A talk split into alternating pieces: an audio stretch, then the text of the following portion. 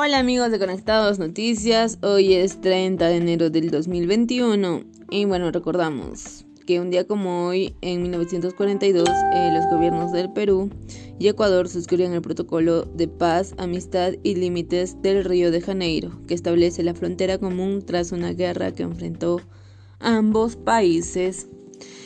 Y bueno, en las noticias de hoy tenemos que el primer lote de vacunas de Sinopharm llegará al Perú este 9 de febrero.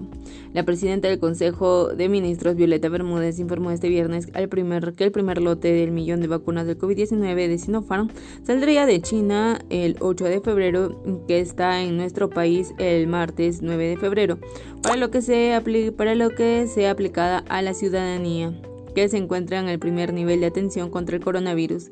En la primera etapa se vacunarán a 1.066.892 peruanos, entre los que estarán médicos, personal de la policía y militares, que necesitan más expuestos a contagiarse de la enfermedad.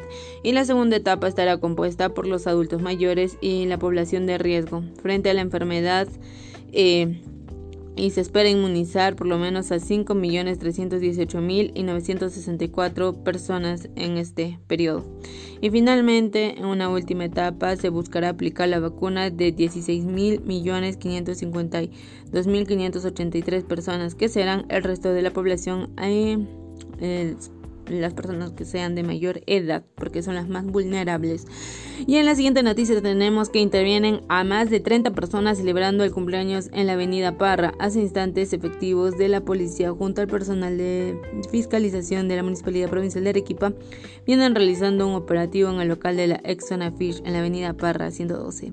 Pese a las provisiones para evitar los contagios del coronavirus de COVID-19, en el lugar se encontró más de 30 personas libando bebidas alcohólicas y celebrando un cumpleaños y los asistentes de la fiesta no contaban con mascarillas ni respetaban el distanciamiento, social y las autoridades procedieron al cierre inmediato del local así como una sanción mientras que las personas fueron trasladadas a la comisaría. Eh, se podría decir que estas personas son muy negligentes a sabiendas que no hay cama sushi y que esperan ellos ellos les pasará que no se podrán contagiar, pero podrían llevar el virus a sus casas. Y si tienen una persona mayor, va a ser mucho más fatal. Eso fue todo, amigos de Conectados Noticias.